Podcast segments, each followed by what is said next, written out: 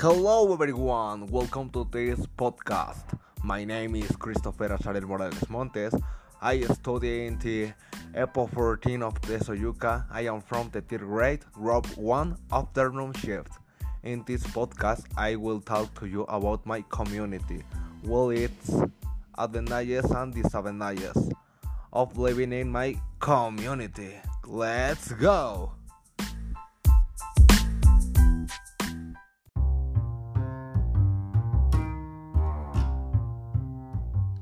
To get started, my community is not big.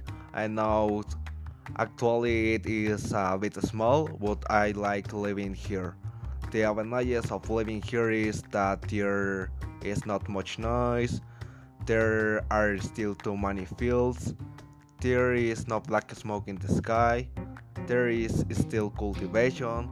As an example, the epazote, the corn, pumpkins, the tomatoes, more the disadvantages of living here is that shopping centers such as Oxxo, Netto, 3B, we are a bit far away, plus transport takes a long time to arrive, the stores do not have what is needed, and it is also hotter and colder than elsewhere the most important thing uh, is that people are very nice. My community is more than fantastic, it is special.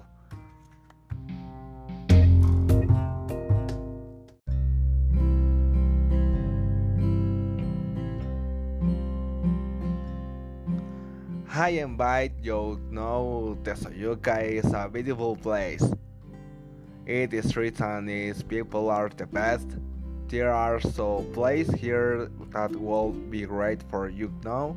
Has an example the parks, the presidency, the fields, and many more things. From my community that you will love and want to come more than once.